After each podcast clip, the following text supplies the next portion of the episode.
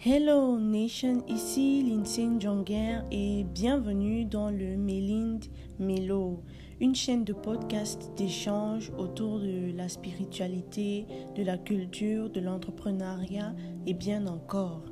Alors aujourd'hui, on va parler de la peur et de ses sept fantômes. Mais avant, je t'invite à t'abonner si ce n'est pas encore fait à la page Facebook Mélind Melo pour ne rien rater des prochains épisodes et des citations inspirantes que je publie assez régulièrement.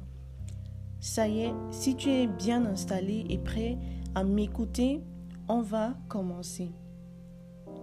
L'humain est un être doté de grandes capacités et la seule chose dont on a un contrôle absolu, c'est notre pensée.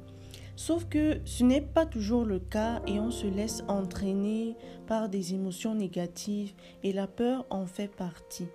La peur et ses sept fantômes. En premier, la peur de la pauvreté. Le monde actuel est complètement capitaliste, ça on le sait tous. C'est un univers dans lequel les plus petits sont dévorés et humiliés, comme on le voit avec l'actualité.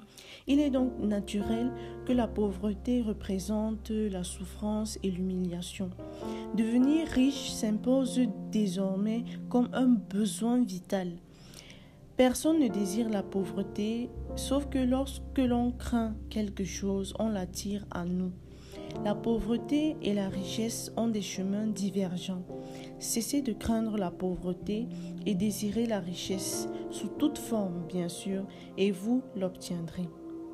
En deuxième position vient la peur de la critique, qui elle résulte d'un manque de confiance en soi profond et d'une importance bien trop grande que l'on accorde au regard d'autrui sur soi.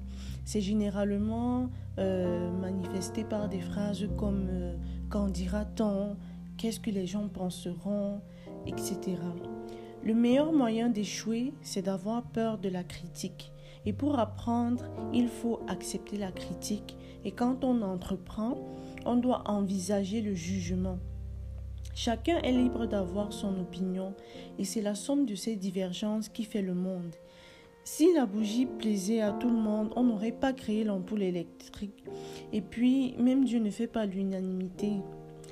En troisième point, la peur de la maladie. Je l'ai dit avant, ce que tu désires, tu l'attires de la même manière que ce que tu crains, tu l'attires.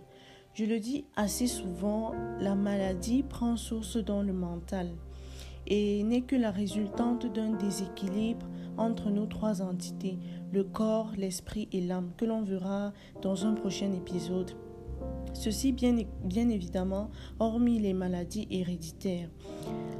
En dehors des coûts financiers relatifs à la maladie, on a aussi peur d'elle parce qu'on a peur de la mort. La mort représente un inconnu, donc une chose incertaine, insécure. On craint la mort, raison pour laquelle on craint la vieillesse. La vieillesse, quant à elle, représente l'effacement de la splendeur et de la vivacité qu'offre la jeunesse. La vieillesse, elle nous rapproche un peu plus de la fin. On nous a également peint la mort comme étant un châtiment au bout duquel on sera jugé selon nos actes, la fin. Et si la mort représentait non pas la fin, mais le début d'une expérience plus merveilleuse, le tunnel notre illumination. En sixième point, la superstition. Oui, j'ai bien dit la superstition.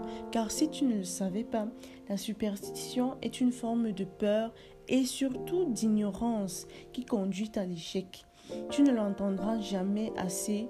Notre vie n'est que la matérialisation de nos croyances. En septième et dernier point, la peur de perdre l'objet de son amour. Ah, l'amour, un torrent de bonheur à la fois capable de guérir ou de détruire lorsqu'il est associé à la jalousie.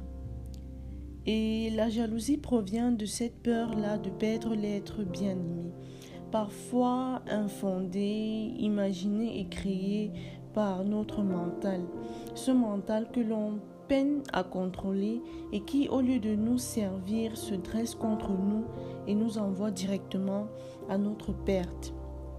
Souvenez-vous, la peur n'est qu'un état d'esprit, donc elle peut être domptée, et ces sept fantômes sont la peur de la pauvreté, la peur de la critique, la peur de la maladie, la peur de la vieillesse, la peur de la mort, la superstition et enfin la peur de perdre son amour.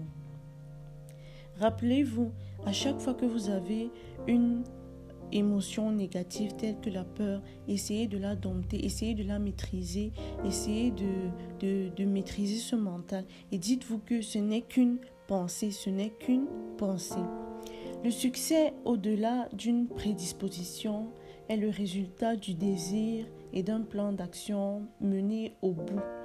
N'oubliez pas, la peur n'est qu'un état d'esprit dont le vaccin est la maîtrise du mental.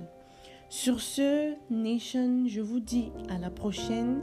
Likez, commentez, partagez et ensemble, échangeons pour grandir.